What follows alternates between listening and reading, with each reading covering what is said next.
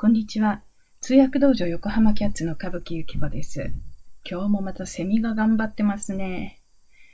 もう夏休みですね。で、最近あるお母様から聞かれたんですけどね。うちの子が行っているのは私立の中高なんだけれども、海外研修がない。大丈夫か？大学入試で英語の出来が悪くて困らないかって言うんです。で結論から言います。全然困りません。大丈夫です。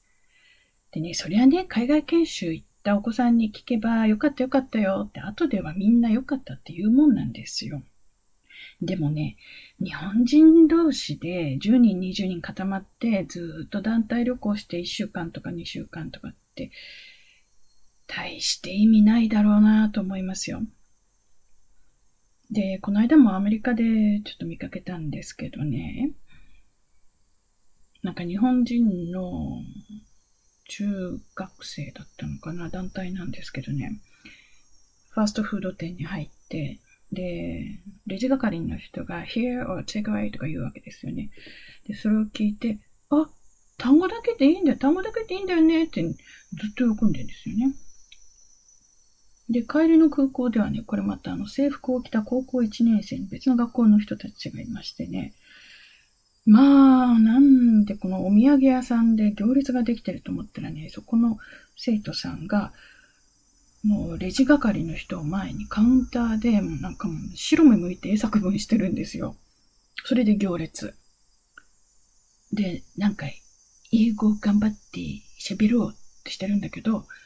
そこはお店なんですよね。だから、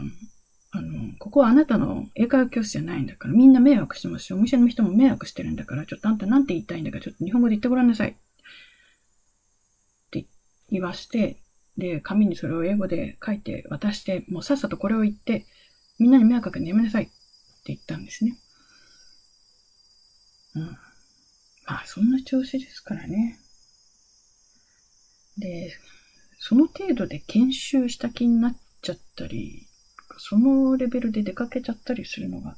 もったいないなぁと思っています。あの状態だと多分、あの、スイッチが、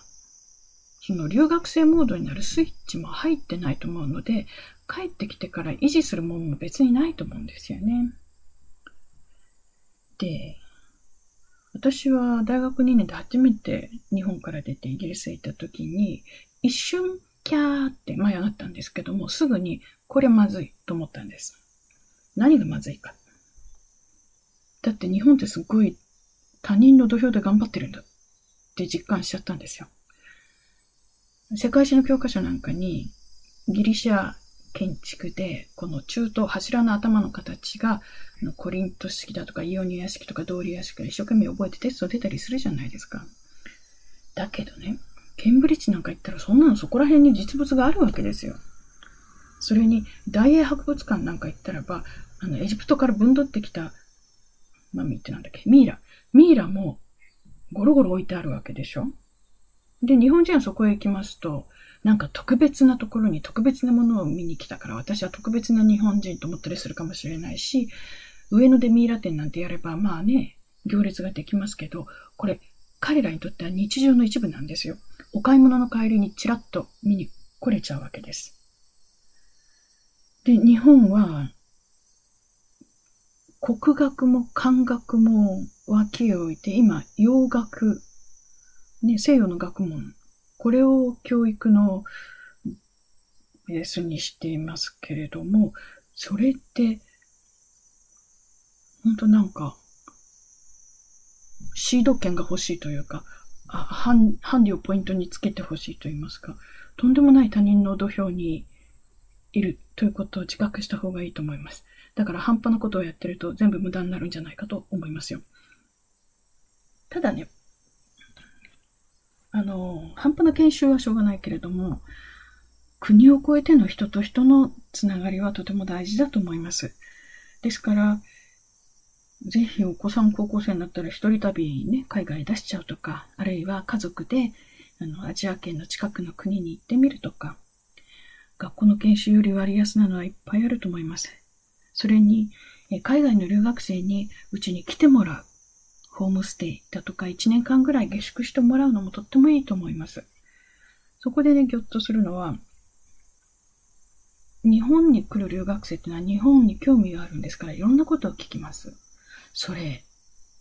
英語で説明する前に、日本語でもちゃんと分かってるでしょうか？